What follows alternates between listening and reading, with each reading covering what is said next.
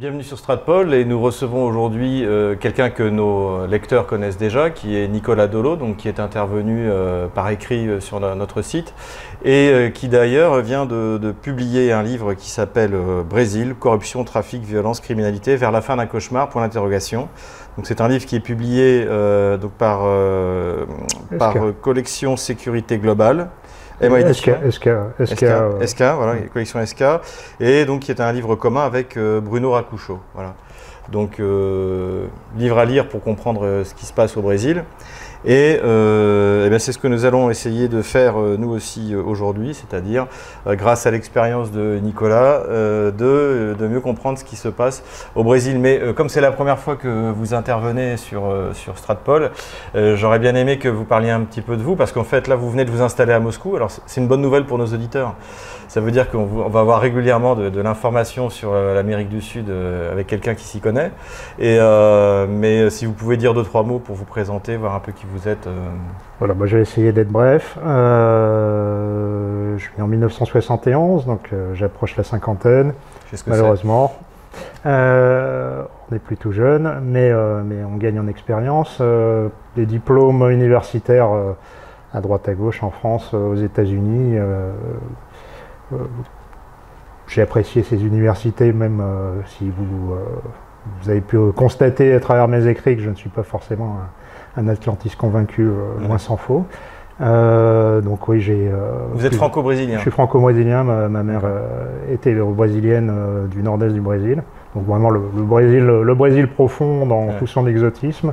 Euh, c'est un pays que j'ai parcouru en long, en large, en travers, euh, que je connais, je pense, mieux que beaucoup de Brésiliens. Euh, physiquement et même en, en, en termes de culture et de mentalité, parce que je me suis vraiment posé pas mal de questions que les Brésiliens ne se posent généralement pas. Euh, je me suis intéressé à l'intelligence économique et euh, à la sûreté et la sécurité en général. Euh, à l'école de guerre économique Ouais. en France, qui est dirigée par, par Christian Arbulot. Ouais, que- je suis intervenu là-bas, oui. Oui, oui, tout à fait. Et, mais vous avez vécu au Brésil jusqu'à présent? J'y suis, j'y ai passé beaucoup de temps sans jamais vraiment y vivre. D'accord. Euh, J'ai passé des segments de plusieurs mois toute ma vie. J'y vais régulièrement, j'y vais 5-6 fois par an. Donc je suis, je suis quand même très au fait de, de ce qui s'y passe, de ce que les gens ont dans la tête. Euh, J'ai une grande famille parce que je suis issu d'une vieille famille euh, européenne installée au Brésil. D'accord. Euh, donc on a Ah, donc vous êtes, de, de- vous êtes de souche européenne en fait. Oui. D'accord. D'accord. Eh bien, donc rentrons dans le, dans le vif du sujet pour cette première vidéo. Alors, la question c'est qu'est-ce que c'est que le Brésil de Bolsonaro? Euh, Comment est-ce qu'il est arrivé au pouvoir Euh, Comment est-ce qu'il a pu arriver au pouvoir avec un, un pays dont on estimait qu'en fait il était entre les mains de la, de la gauche, hein, c'est-à-dire euh, Lula et ensuite Le, Dilma Rousseff. Voilà, Dilma Rousseff. Qu'est-ce qui s'est passé? Comment l'arrivée de Bolsonaro, c'est un nationaliste brésilien, je pense qu'on peut utiliser le Mhm. terme. Comment est-ce que cette arrivée a pu être possible? Je pense par l'exaspération des gens face à, à un, tissu criminel, et je ne parle pas simplement de violence dans la rue, euh, qui a tout simplement dépassé les bornes. Alors oui, la violence de rue, euh, qui rend euh, la situation tout à fait intenable, moins pour les riches finalement, parce que les journalistes de gauche en France ont, voulu dépeindre Bolsonaro comme étant le, le candidat des riches, et ça n'est pas exact du tout, parce que les gens qui souffrent le plus de la violence au quotidien sont ceux qui ne peuvent pas se payer de sécurité privée, donc les pauvres, la classe moyenne, Hmm. Comme en Euh, France. comme en France. Euh, donc oui, c'est une violence euh, incroyable euh, vécue au quotidien qui, euh, qui aboutit à, à des statistiques absolument dingues. Euh, on parle de 65 000 euh, homicides par an. Euh, 30, euh, 30 homicides pour 100 000. Euh, à titre de comparaison, en Europe, on est, on est sur 1 à 2 Ouais. homicides euh, pour 100 000 et, et on et les gens ont déjà peur. Euh, imaginez de vivre dans ce genre d'environnement, imaginez de vivre- plus est de vivre dans des États comme ceux du nord-est du Brésil, euh, par exemple celui du Rio Grande do Norte, où on approche les 70 pour 100 000. Ouais. Euh, Compliqué. J'avais vu, alors c'est un peu, un peu à, à part, mais moi j'avais bien aimé le film Bopé. Hmm. Euh, est-ce que c'est caractéristique? Est-ce que ça peut être vu un peu comme un documentaire sur la. sur oui, les oui, gangs, oui, ou, surtout, euh, euh, on peut. on- la manière de laquelle on voit le BOP dans, dans, ce, dans, ce, film, que j'aime beaucoup aussi, à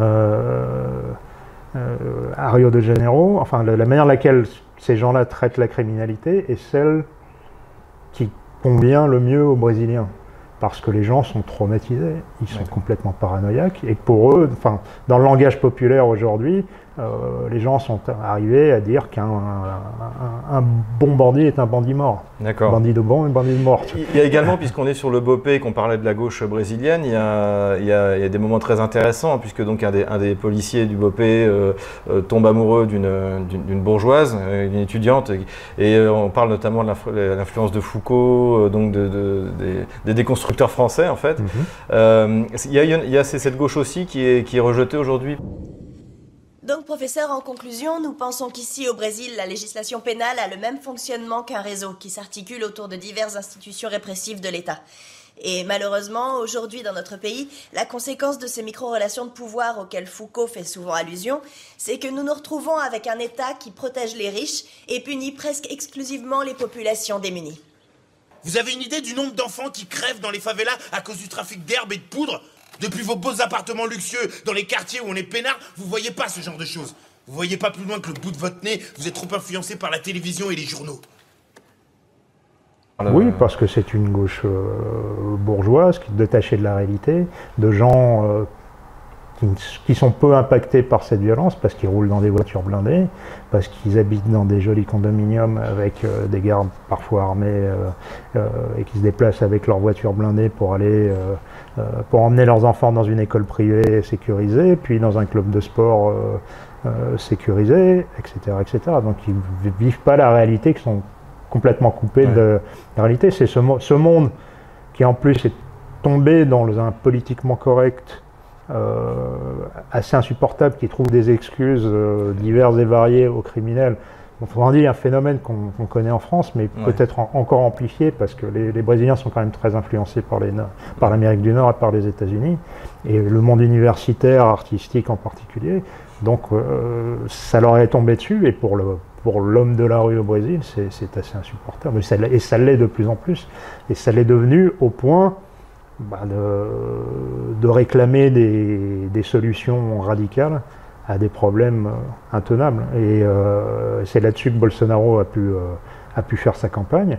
puis autre phénomène très très intéressant, et si jamais vous avez l'occasion de, de lire son papier sur le sujet, je vous recommanderais d'aller chercher un document d'Alexandre Mustafa qui, qui que, que, vous connaissez aussi, qui a décrypté la campagne présidentielle au Brésil, la dernière, et qui a euh, remarqué, euh, à très juste titre, que Bolsonaro a gagné à non pas en faisant une campagne onéreuse, télévisuelle, habituelle, mais en utilisant les réseaux sociaux. Ça lui a permis de dépenser 25 fois moins d'argent ah que M. Haddad, son, son, principal adversaire, et de gagner l'élection. Et alors cette gauche, donc, donc Bolsonaro est une réaction anticriminalité anti-gauchiste, on peut dire, euh, avec justement ce, modèle qu'on subit en France aussi. Euh, euh, et Rousseff, Lula, ils étaient vraiment corrompus ou c'était ou c'était monté parce que c'est ce qui était un peu mmh, sous-entendu C'est le discours, c'est le discours qu'on veut nous tenir que c'est un coup monté contre Lula parce que l'affaire en particulier sur laquelle il est tombé, paraît assez dérisoire et assez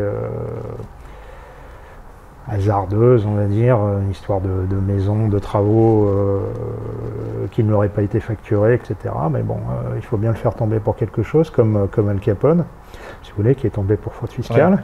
Euh, les chiffres qu'on évoque concernant les affaires de corruption du Parti des travailleurs et de tous les autres partis qui étaient liés, parce qu'au Brésil, le, monde politique est complexe et que les, les gouvernements sont toujours des gouvernements d'alliance qui, en général, tourne autour d'un autre parti qui s'appelle le, qui s'appelait le PMDB, qui s'appelle maintenant le MDB, un parti centriste un peu euh, démocratie chrétienne qui, est un faiseur de gouvernement, euh, et, mais également une, ribambelle d'autres partis de gauche, de centre droit, euh, qui ont tous trempé.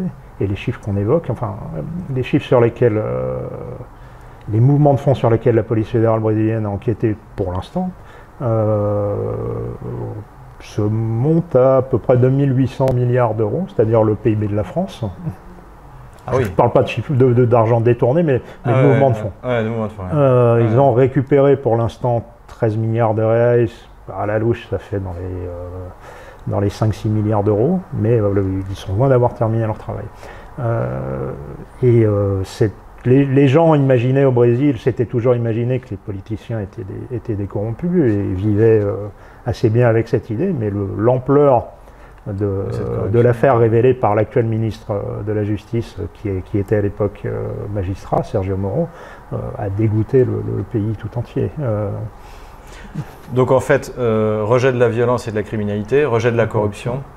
Euh, mais alors, ce, ce- ce personnage de, de Bolsonaro, bon, de ce que j'en vois, parce que moi je ne suis pas du tout spécialiste de l'Amérique du Sud, je vois euh, son fils qui porte un t-shirt israélien, je vois qu'il est évangéliste dans un pays qui est catholique.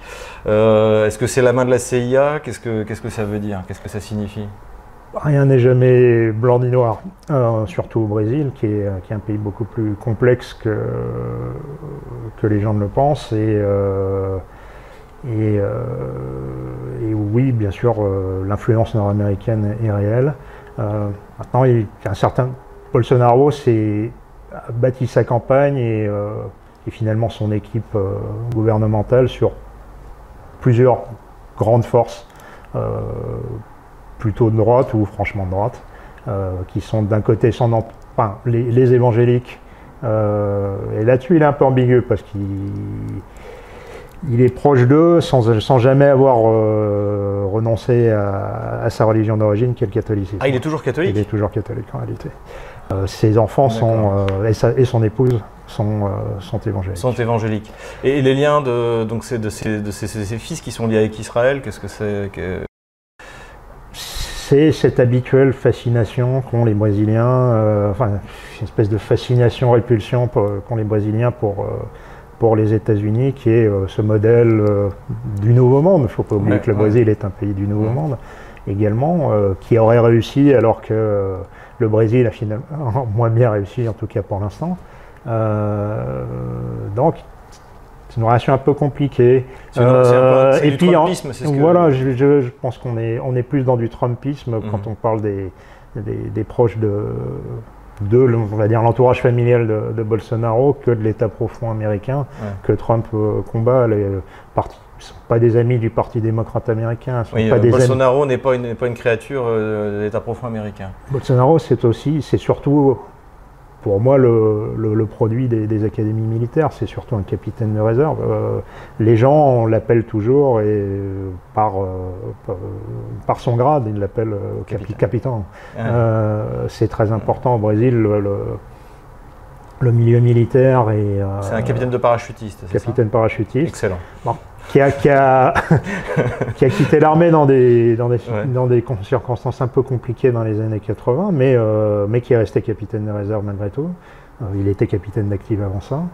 Euh, et les militaires au Brésil sont les gens qui ont vraiment réfléchi à la place du Brésil dans le monde, à, à une stratégie de, de puissance et d'affirmation, d'utilisation des ressources naturelles pour, s'aff- pour permettre au pays de s'affirmer euh, en, tant que, en tant grande puissance et euh, qui ont une vision à long terme de, euh, du Brésil en tant que, que puissance domi- dominante de l'hémisphère sud, de l'Atlantique sud dans un premier temps et, et de l'hémisphère sud à, long terme. C'est notamment le cas du, vice-président du Brésil qui est un général de réserve, euh, le général Moran, euh, du patron des services de, sécurité et des services secrets, le général Heleno. En fait, il y a huit ministres.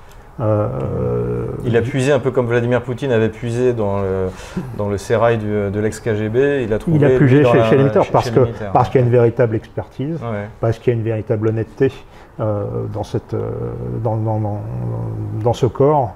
Euh, c'est celui qui est le moins soumis euh, à la corruption, c'est celui qui est, qui est le plus probe, c'est aussi le, celui qui, euh, qui est un des rares vecteurs de promotion sociale dans le pays, parce qu'on peut, on peut sortir quasiment du caniveau et finir général au Brésil. Et euh, donc le prestige de l'armée au Brésil est extrêmement fort. Euh, celui des, des collèges militaires, des académies militaires est extrêmement fort, en particulier pour le petit peuple.